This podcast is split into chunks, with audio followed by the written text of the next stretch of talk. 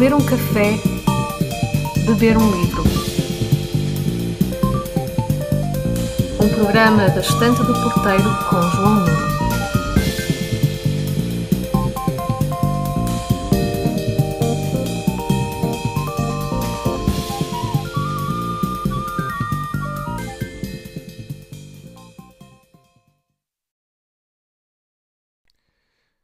Estimados ouvintes, bem-vindos a mais um episódio do programa Ler um Café, Beber um Livro.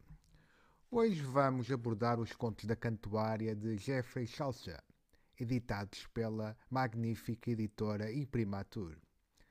A obra, apesar da influência religiosa, aborda vícios e virtudes intemporais, sobretudo da vida privada. O livro foca-se mais em ofícios e classes sociais que propriamente em personagens são esboçados arquétipos coletivos. Não se fala no conto de um cavaleiro, mas do conto do cavaleiro. E por aí adiante. Mencionam-se o moleiro, o homem de leis, a mulher de Bath, o estudante de Oxford, o mercador, o escudeiro, o senhor das terras, o médico, o perdoador, o marinheiro, a priuesa, o despenseiro, freiras e variados tipos de padres, consoante a sua posição na hierarquia da Igreja. A estrutura de cada conto começa com uma espécie de anunciação, em que cada contador, narrador, vai variando de estilo e paleta, usando expedientes irónicos, satíricos ou moralistas, entre muitos outros. Chaucer, qual produtor musical do século XXI, apresenta no prólogo geral o objetivo da demanda contista a peregrinação à Catedral da Cantuária. Vejamos na página 63 o que nos diz o autor. Então, o peregrino pede missa, e estranha os horizontes o palmeiro, alturas de fama em vário paradeiro. Mormente em Inglaterra se há condádio que o seja a cantuária elevado, a ver o santo mártir que lhe vale no leito acamado do hospital. Pois nesse tempo, estando uma tarde em Saltank, na estalagem de Tabat, à espera de ir em pia devoção à cantoar em peregrinação, chegada à noite nesta hospedagem, um grupo, uns vinte e nove de romagem, ali se achou sortida e casual, pois peregrinos eram no geral. Que a cantuária ia em rebanho, aos quartos e aos estábulos tamanho, não carecia nem a nós conforto. E quando o sol se pôs em longe, em longe porto, já eu com todos tinha conversado. E um deles me tornando, concordado, fazer uma estrada cedo ao acordar, para a jornada a qual irei contar.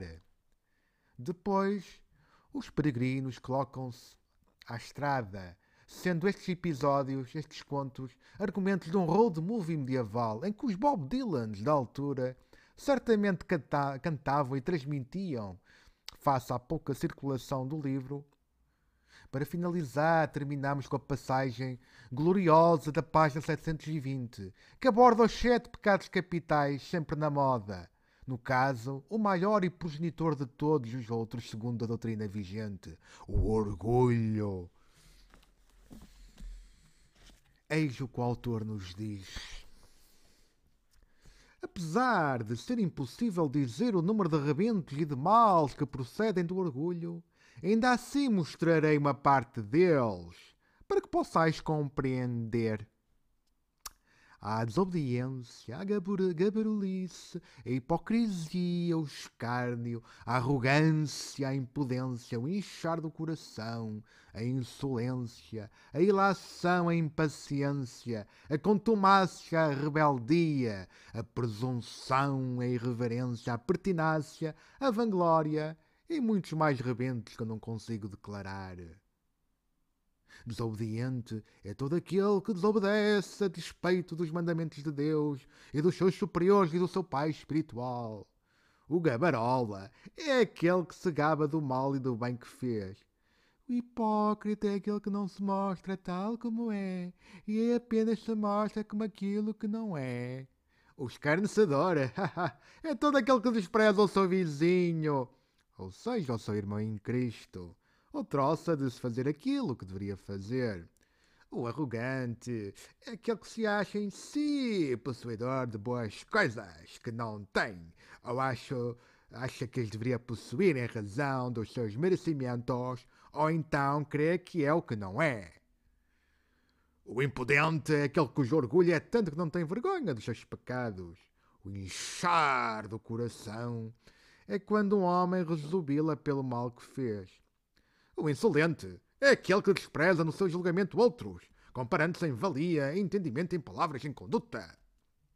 A ilação é quando não se tolera nem mestre nem igual. O impaciente é aquele que se recusa a aprender ou ser reprovado pelo seu vício. E por porfia declara deliberadamente guerra à verdade e defende a sua loucura. O contumaz é o que, através da sua indignação, se põe contra toda a autoridade ao poder daqueles que são os seus superiores. O contumaz é o que, através da sua indignação, se põe contra toda a autoridade ao poder daqueles que são os seus superiores. A presunção é quando um homem seta uma empresa que não deveria fazer, ou então que não tem aptidões para a fazer, e a isso se chama presunção. A irreverência é quando os homens não honram como deveriam e esperam antes de ser reverenciados. A pertinácia é quando um homem defende a sua loucura e confia demasiado na sua inteligência. A vanglória é ter pompa e prazer numa posição temporária e exultar no seu estado mundano. O estridente é aquele que fala antes dos demais e chocalha com uma azanha e não olha ao que diz.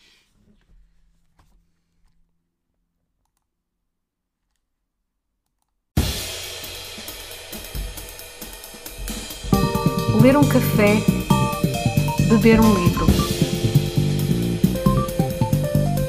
Um programa da Estante do Porteiro com João Nuno.